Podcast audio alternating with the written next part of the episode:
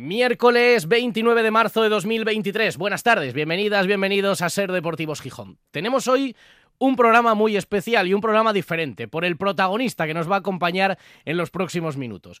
Porque hace tiempo que no escuchamos su voz, sí que le seguimos, evidentemente, a través de redes sociales, eh, pero hacía tiempo que no hablaba en un medio de comunicación y hoy aquí en la radio de su ciudad, en Ser Gijón, rompe su silencio, este titular, esta frase que nos gusta tanto a los periodistas, bueno, va a charlar un rato con nosotros de un montón de cosas que están sobre la mesa, el exfutbolista, el gijonés sportinguista y es seleccionador, Luis Enrique Martínez. Manfredo Álvarez, buenas tardes. Hola, buenas tardes. Con algo que surgió el fin de semana, ¿eh? charlando con el propio Lucho, y dices tú, oye, ¿cuándo hablamos? Y dice, bueno, pues vamos a buscar un hueco, ¿no? Cuando existe confianza y una amistad que viene ya desde hace, pues no sé, 35 años aproximadamente, pues las cosas surgen de la forma más natural posible. Yo hace mucho tiempo que no le pido una entrevista a Luis Enrique, años. Creo que la última fue, estaba echando un vistazo hace 10 años, cuando estaba en el Celta, y para, fue para las redes sociales del Sporting, fíjate tú, ¿no? Eh, bueno, hablo con él habitualmente, y entonces el domingo, pues eh, sabía que había terminado la Cape Epic en Sudáfrica, pero no conocía todavía si, si, si él había sido capaz de, concluirla, de, aguantar hasta el final, ¿no? Por tercera vez. Exactamente. Y le mandé un mensaje. Lucho, ¿qué tal? ¿Acabaste? Sí, sí, como lo dudaba, tal, tal.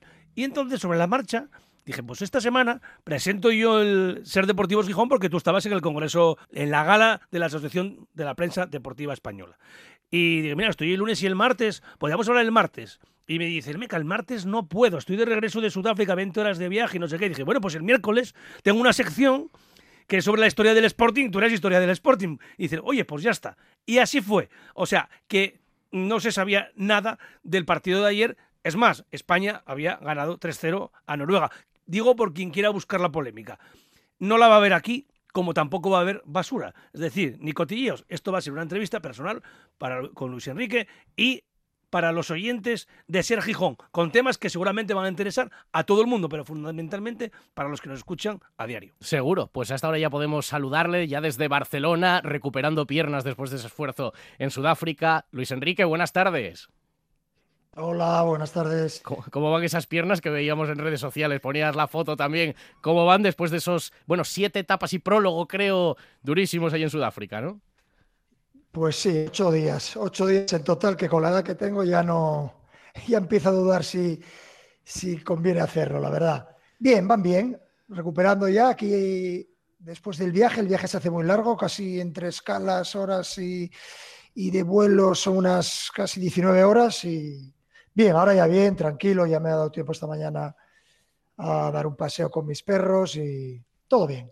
¿Cómo te dejaste engañar por Manfredo? Pues, así. hola, Lucho. Hola, Lucho. Hola, ¿cómo estás, Manfredín? Bien. Y, cuéntalo, cuéntalo, ¿cómo te dejaste engañar? No, nada, nada, nada, ya sabes. Bueno, la verdad es que peticiones de entrevistas, la verdad es que eh, tengo muchas, muchas. y, siempre son peticiones de entrevistas eh, interesantes de medios y de periodistas que, tienen una seriedad total y que, que quieren eh, conocer un poco más de mi, de mi manera de opinar. Pero yo ya sabéis que soy bastante pasional cuando trabajo y, y una vez que dejo de trabajar, por el motivo que sea, pues intento abstraerme del mundanal ruido y hacer mi vida, mi vida anónima y hacer las cosas que me gustan. Y con Manfredo, con, contigo, ya sabes, tenemos siempre una relación muy buena, pero mira, hace 10 años que no habíamos hecho entrevista, pues ya, ya tocaba. Mm. Con tan buena suerte que ayer pasa lo que pasa en, en lo que tal y, y justamente hasta te mando un mensaje, oye, tío, que yo no quiero, parece que voy a hacer aquí una entrevista justo el día que pierde el primer partido o que perdemos como selección España. Nada más lejos de la realidad. Pero bueno, aquí estamos para hablar con cualquiera que le interese. Ya, con... ya, te echen de menos, ¿eh? Fuiste trending topic ayer. Y todo. Sí, trending topic número uno anoche, sí, sí. Otra cosa que he hecho desde que acabó el Mundial es... Eh, bueno, y sobre todo desde que acabó la Cape Epic, eh, las redes sociales y demás, no, no. Ni leo prensa española, ni miro en internet nada en español. Es más, la única prensa que miro es prensa inglesa y además así también me sirve para, para mejorar mi inglés y poca cosa más hago, la verdad. Oye, para terminar con la Cape Epic, eh, ¿fue tu hermano Felipe también de Gijón? ¿Alguien más de aquí? Sí, sí, fue Manolo Lolo Bueno, otro colega más de Gijón, otro habitual y asiduo de, de la grupeta de entrenamiento y sí. ¿Y terminaron La todos? verdad es que estuvo bien. ¿Terminasteis todos? Casi todos, menos uno, todos. Bueno. Pero bueno, entre el virus y demás, bien. La verdad es que salió más o menos eh, eh, como planteábamos, aunque en estas pruebas lo que te tienes que hacer es un poco como en la vida, adaptarte a lo que venga, como venga y, y asimilarlo. El Team Unzue, Eh, ¿no? Casi. Sí, el Team Unzue. Eso es, el Team Unzue. Yo siempre le he llamado Unzue, pero es Unzue. Ya, sí, lo sé, que en euskera, sí, sí. Suele, suele pasar, sí. suele pasar a veces que no acentuamos bien eh, en las palabras navarras o, Pero o bueno, en euskera. Yo le llamo, le llamo Unzue, ¿eh? y somos íntimos, o sea que imagínate. Pero bueno, es Unzue. Eh, Y también tenía un apodo, ¿no? No sé qué apodo como le llamabais vosotros. sí. El ruso, el, El ruso, eso, Bueno, sí, tiene muchos, Sí, tiene muchos apodos. Oye, decías que has, de- todos. que has desconectado del mundial, que no es prensa y va a haber quien, quien no se lo crea. O sea, o sea, que no lees ni los halagos ni, ni, lo, ni los insultos, porque no decir lo que, que, que llevas, ¿no? Que si te sacan lo de siempre, que si el andamio, el altavoz, las gafas de sol, el patinete, el Twitch. Como decía, ladran, luego cabalgamos. Eso es buena señal. Cuando estás inmerso en el fútbol profesional, lo que no puedes pretender ni dominar, primero, ni gustar a todos, es imposible, ni controlar lo que se dice de ti, ni para bien ni para mal. Y yo que ya tengo una edad y una experiencia dentro de este mundo, pues nada, me dedico a, a afrontar todo con intensidad cuando estoy dentro y cuando estoy fuera, pues la verdad es que como no me entero de lo que dicen y me da igual lo que digan, pues yo sigo a la mía, tranquilo y disfrutando de las cosas que me gustan. Pero eso siempre fuiste así. Yo sé perfectamente que Sí, cuando estabas sí, en, el, en el Madrid y en el Barcelona, cuando saliste de Gijón, que ya eras especialito en eso, no te gustaba mucho el tema mediático, eh, siempre me decías, yo no escucho nada de verdad y me desconecto. Y, y cuando eras entrenador me decías, me van a dar palos si pierdo y me van a halagar si gano, con lo cual el resto no me importa. Y lo que pasa es que es difícil que el entorno mediático entienda eso, ¿no? Bueno, pero además es que date cuenta, yo creo que esto lo he explicado muchas veces, incluso en ruedas de prensa o en las sesiones de streaming. Eh, quiero decir, cuando eres el entrenador, eh, tú eres el que dominas toda la información, mucha más que cualquier persona que se pueda dedicar a esto de manera incluso profesional, como puede ser un periodista, o mucho más que un aficionado, evidentemente. Entonces, eh, a partir de ahí, claro, tú tienes que ir tomando decisiones y aceptar luego eh, los resultados. En función de los resultados, vas a tener un trato, recibir un trato u otro, algo bastante básico, bastante simple, bastante justo o injusto, como lo quiera llamar cada uno. Y esto lo tengo muy asimilado, no me, no me quita el sueño y sé las cosas que tengo que hacer, cómo las quiero hacer y el resto, pues ya está. ¿Y te No- gusta, no me preocupa mucho. te gusta aislarte de ese ruido, como tú dices, y eh, ir, ir por tu camino sin seguir ese ruido? Ahora hay una ola de nostalgia, ya te lo digo yo, muchos nostálgicos, hay gente acordándose muchísimo de ti. Tú, durante tu etapa como seleccionador, ahora que la ves con cierta distancia, ¿te sentiste querido y te sentiste valorado? Pues muchísimo, gracias a las sesiones de streaming durante el Mundial, que fueron una, dijéramos, una bomba que estalló en, en- en ese momento, pudimos recibir tanto yo como los jugadores el cariño increíble incondicional de la afición. Esto fue la mejor muestra. Una cosa es lo que te puedan ir vendiendo a través de medios de comunicación y otra cosa es la realidad. Y sirvieron para, para acercar mucho más, yo creo, en ese momento a, a los jugadores y mi figura de seleccionador, a la afición y durante un evento que acaparaba toda la atención de- del país. Yo Con lo estoy- cual considero que fue un experimento muy positivo. Yo estoy suscrito al canal, lo tengo ahí cuando me aparece. Canales cuando, cu- cuando, vuel- acaso. cuando vuelves, cuando vuelves, que me vuelva a aparecer ahí en directo. Nada, nada, nada. No, no, no. Eso fue un experimento que salió como salió y, y que, y que considero muy positivo, pero bueno, pero nunca se sabe. No sé si volveré. No, no creo, no lo creo, no lo creo. Me gusta aislarme cada vez más, me gusta disfrutar más estos momentos en los que no formas parte de la actualidad, que se olvidan de ti.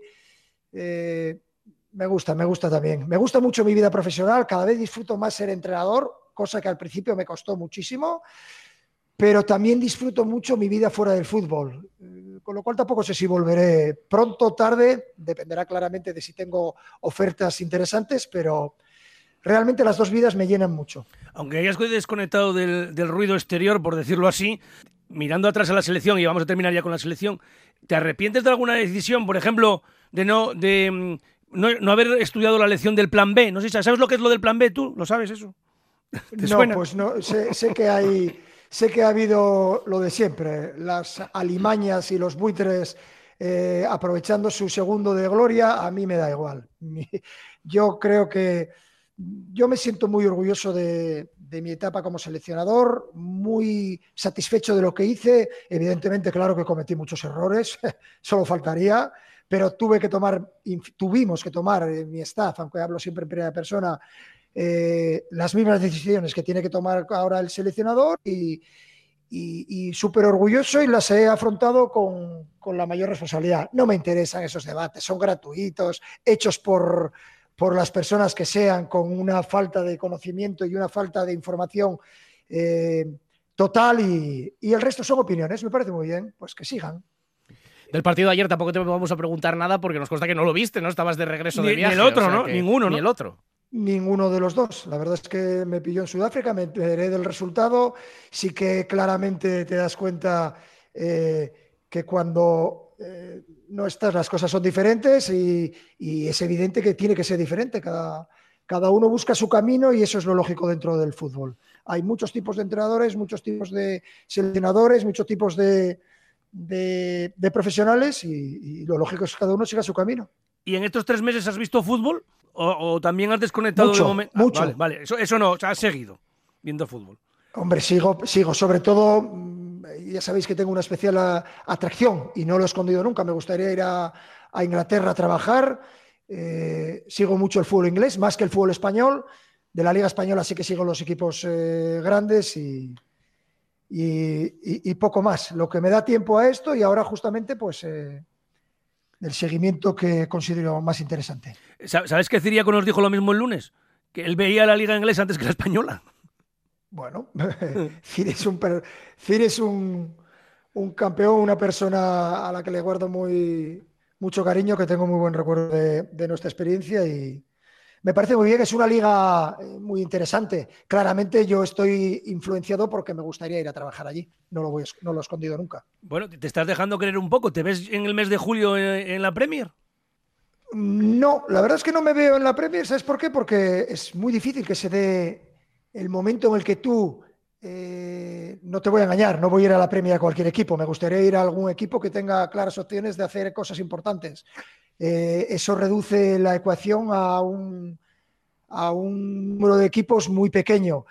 Y hay muchos entrenadores a nivel mundial que tienen mucho nivel y que quieren también entrenar en la Premier. O sea que no me hago muchas ilusiones, la verdad. Pero, repito, eh, soy un afortunado porque tengo mi vida actual que me llena al 100%, por supuesto, familia, deporte y, y, seguir eh, competiciones como puede ser el ciclismo y poder hacer viajes con mi familia eh, a lo largo de estos meses en los que no trabaje, que se alarga una temporada, pues eh, que tengo que cambiar el planteamiento dentro de un año y medio porque no, entre, no he tenido ninguna, pues cambiaré mi perspectiva si la tengo que cambiar y, y eso es lo que hay. Eso no significa que no vaya a entrar en España, quién sabe. ¿Y una selección?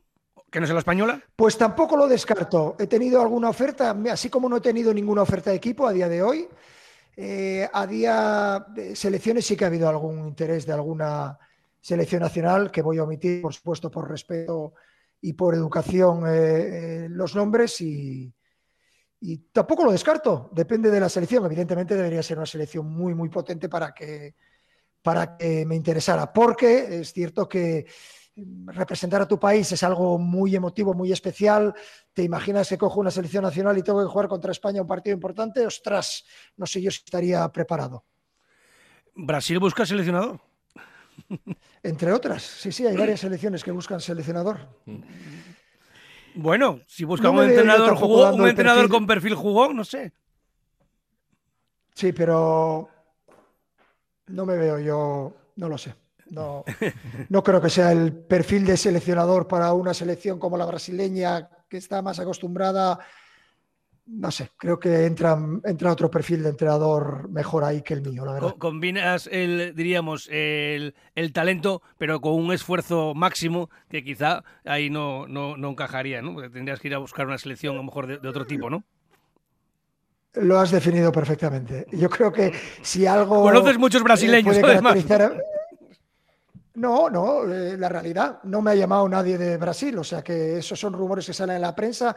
Ya sabéis que ahora mismo que los medios de comunicación van tan rápido con las redes sociales que un, un rumor o una insinuación eh, se convierte en una noticia y de ahí el copio y pego y se convierte en una noticia a nivel mundial en todos los medios.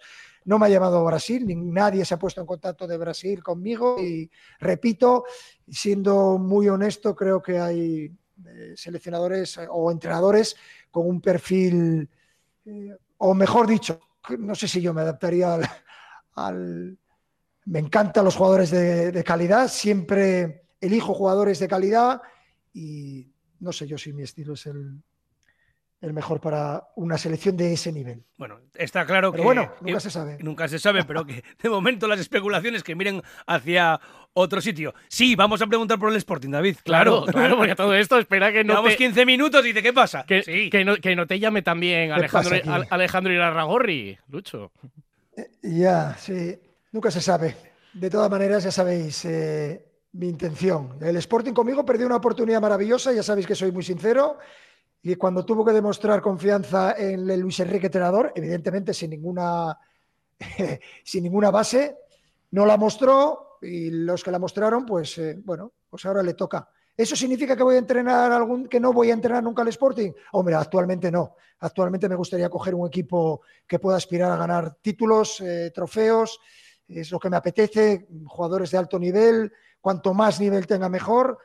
Eh, ¿En un futuro puedo entrar al Sporting? Pues seguramente. La verdad es que entrar al Sporting, después de ver lo que le ha pasado al Pitu, Pitu, que sí que es una leyenda del Sporting, mucho más leyenda que yo,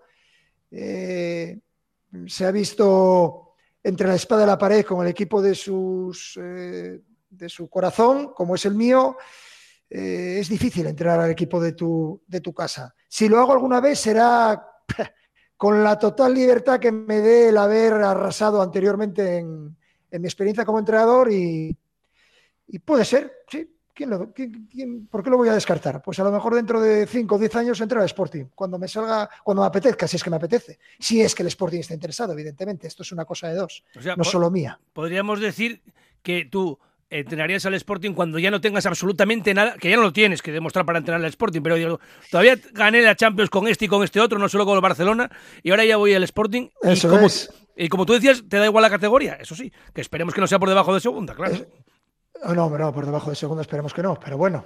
Pero entrar al Sporting para mí sería muy difícil. Y además es que tengo el ejemplo del Pitu, lo vuelvo a, definir.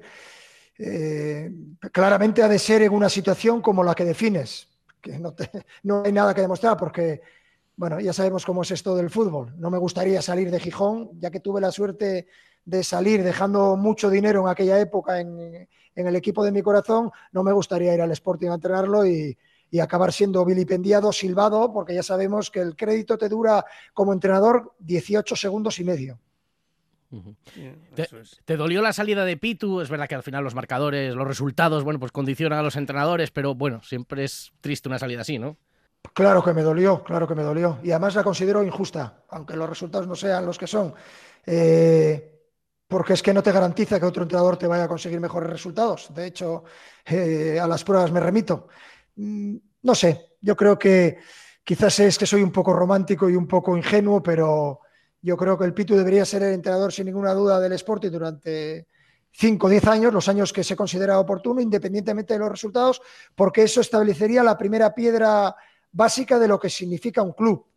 Un club y además un club histórico como el Sporting, pero en horas bajas. Nosotros llevamos en horas bajas muchas temporadas, ya muchos años sin estar de manera consolidada en primera división. Le pasa al Zaragoza, le pasa al Málaga, le pasa el Oviedo. Estos equipos son equipos que ahora mismo están en segunda y que son muy difíciles de, gestionar. Entonces, si cada vez que el barco se tambalea un poco, echamos a, a un entrenador como el Pitu Abelardo, que eh, es un entrenador experimentado en primera división, que ha entrenado eh, y que ha conseguido ascenso, a- ascenso con el Sporting, si porque de repente mm, se empiezan a perder, no sé, 10, 12 partidos y, y, y- empieza aquello a tambalearse un poco. Y hay que echar a una leyenda como el Pitu, pues imagínate a mí, yo duraré 10 minutos, nada más quedarme dos de las mías, vamos, salgo de Gijón con, con el rabo entre las piernas y para casa y para Barcelona a toda velocidad. O sea que ya veremos. Ya no me esté- gustó lo del Pitu, la verdad. que ya has tenido contacto con el grupo Orlegui porque estuviste en el Molinón. No sé si te comentaron alguna Sí, cosa sí, sí. De, de que las puertas No, están no, abiertas, yo qué sé. Fue algo institucional, hombre, nada más. Puertas abiertas. Nada más, fue muy bonito además para mí y, y lo agradecí mucho y me encantó. Me encantó estar en el Molinón, en el palco, visitar el museo. Me encantó recibir el cariño de la afición, de, de- de la gente de tu tierra, que, es algo que siempre eh, consideramos muy difícil y sí, sí, me encantó y, me parece maravilloso que, que el Grupo Orlegui siga intentando eh, pues, eh, gestionar el Sporting de la mejor manera, como ellos lo consideran oportuno y, y, por supuesto, todo el apoyo para, para ellos. Es una inversión que han hecho en el equipo de nuestra ciudad, en nuestro querido Sporting y, y- y nada, a desearles suerte y apoyarles, no hay otra. Y, y por cierto que, que hiciste una fe de ratas porque estaba mal puesto el número de goles tuyos en tu última temporada. ¿no? ¿Cuántos fueron? Sí, 15 ca- casi entonces. que me quedo ya fueron con- 15, casi- ¿no? Casi me quedo ya. No, ya me quedo. Creo que ya casi me voy a quedar con los 14. ya, porque total, Pero fueron 15. Los tengo, los tengo que repasar. Sí, fueron 15 seguro. Hombre, vamos, claro, sí. Que, claro que fueron Quedó 15. como, como anécdota. Oye, el, el- el- el plan del Sí, Molinón 2030, eh, que aquí, bueno, eh, se recogió con sorpresa primero, luego con mucha ilusión y ahora con escepticismo. Si saliera bien, Ya. molaría, ¿no? Hombre, ostras, yo la verdad que en, en la visita que hice eh, al Molinón y cuando me enseñaron la maqueta, el proyecto, un poco la idea de lo que hay, me parece, me parece una joya. Ojalá, ojalá se pudiera hacer, ojalá los políticos ayuden a nuestro, a nuestro Sporting y, en vez de ponerle trabas le, le- ayuden, porque bueno, yo creo que el Molinón la verdad es que es un estadio emblemático y cuando entras dentro te puedes dar cuenta de ello, pero, pero necesita claramente una mejora, necesita claramente, no sé si una mejora o incluso hacerlo nuevo, de nuevo y, y- y, bueno, que pueda, que pueda ser eh, un centro de recursos también para el club. Eh, Tenemos que preguntarte por algo personal tuyo, ya que estamos aquí tomando un cafetín contigo, por decirlo así. ¿Qué, qué planes tienes eh, Sí. mientras no te llame un club que te atraiga, una selección que también te haga tilín? Eh, ¿Ya tienes, mm, no sé, previsto hacer alguna cosa más de, de bici, de, de otra cosa? De, ¿Te gusta mucho el surf? En su día estuviste en Australia. Sí, sí. No, no, la verdad es que no, no. A medida que después de la prueba esta que hemos hecho, ahora pues me dedico cada vez y relaciono más el deporte. Yo que he hecho deporte profesional, y ya sabéis que deporte profesional muchas veces no significa deporte salud, ahora estoy eh, muy convencido de deporte salud, de centrarme en, hacer cosas que le beneficien a, mi cuerpo y en hacer cosas eh, a nivel personal que me enriquezcan. eh, en lo, en lo mental y, y, bueno, pues me dedico a, a vivir la vida, tengo tiempo libre, disfrutar de ese tiempo libre, a, a viajar lo que puedo, a, a ver a mis, a mis amigos y poca cosa, na- na- nada interesante. La verdad es que cada vez hago cosas más sencillas, más básicas, pero que me llenan más. Ya hablamos de la posibilidad de verte en el Molinón, en el, ba- en el banquillo, y, y ver a la Amazonas Ira Martínez en las mestas. ¿Va a poder ser? Molaría Bueno, el también. año ¿eh? pasado, el año pasado, Sí, sí, sí. hombre, que molaría. claro. Mucha, mucha presión, hombre, ya sabéis lo que significa, eh, y así se lo he transmitido a mis hijos desde siempre, lo que significa eh, para mí mi tierra, y, y, bueno, ya la hemos visto saltar muchas veces en el chas, ahí hemos coincidido, y, y es un orgullo el cariño con el que se la trata. Eh, cuando le toca las mestas, estuvo muy cerca de hacerlo este verano pasado, cita obligatoria, ya sabe ella que, que le apoyamos en los caballos, pero que en agosto en Gijón hay que estar sí, sí o sí, ya sea en el chas o en las mestas o donde sea. O sea que eso sí que no se lo puede saltar. Eh, nunca mejor dicho. El- el- este, Nunca mejor dicho, Este, es. este verano, ¿cabe la posibilidad entonces que esté aquí? Sí, sí, Sí, sí, ¿no? sí. Bueno, yo no sé, un- no sé un poco su calendario porque eso se lo lleva su entrenador, pero ya sabe que a Gijón en agosto hay que ir. O sea, que, O sea, que se las que- arregle como quiera, pero que gestione. Que total, como tiene que venir, que traiga los No, no caballos. ¿no? Claro. Que ya No, que claro, viene, que no, traiga... no, tiene, por supuesto. Oye, No, ya lo sabe, ya lo sabe. Y si no, vamos. que, a- que a veces hablamos, pero tam- no- Dime. tampoco nos da tiempo. Esto parece una conversación privada, pero seguro que a la gente le interesa, a los oyentes de, de la cadena SER. Eh, ¿A Pacho le da por el fútbol? Nunca te lo pregunté. ¿Jugar o verlo? No, lo que sea, o ser entrenador. No, no, no, no ni, ni- ni ser entrenador. Mira, si le hubiera gustado ser entrenador o, o le hubiera gustado algo relacionado con el fútbol, me encantaría tenerlo eh, cerca, pero no. Eh, es un aficionado más y, y no, no, pero lo practica con sus amigos, tampoco, tampoco lo juega en ningún equipo, lo jugó de niño.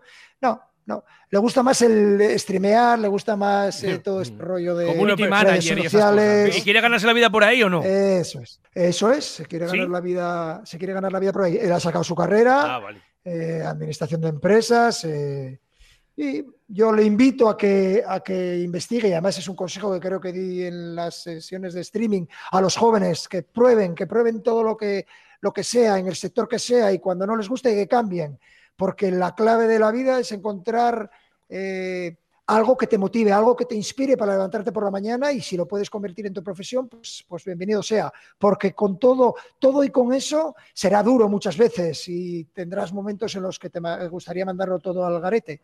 Pero si consigues eh, dedicarte a algo que te guste, como tú, Manfredo, en el periodismo, Mm. pues eh, seguramente los malos momentos se llevan, se llevan mejor. Eso es verdad. Trabajar en lo que te gusta, desde luego que siempre es una, una ventaja para eh, asimilar eh, los procesos, como dice el grupo Orlegui, complicados.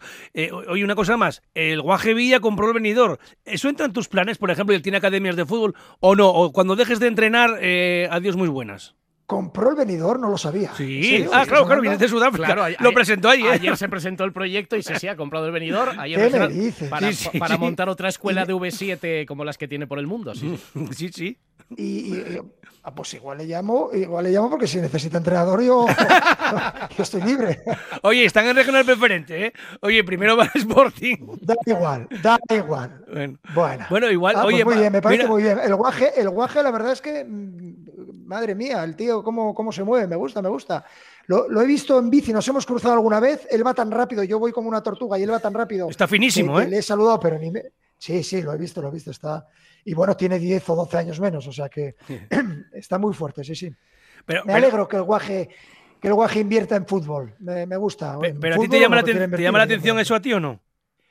Eh, Yo soy una máquina competitiva, Cotón. A mí lo que me gusta es coger un equipo y, y venga, Sí, para pero adelante. hay a que, poner la, hay que poner la y pasta. y- pero hay que poner la pasta ahí. Ya, pero a Luis, digo. a Luis Enrique le tira el Ya, chándal. pues- el chándal más que la- Es- el exacto. despacho. A o mí- sea que cuando mí- a dejes, mí cuando es- dejes el, el banquillo, mm, esto, de, de inversor o de, de ejecutivo no te va, por lo que veo.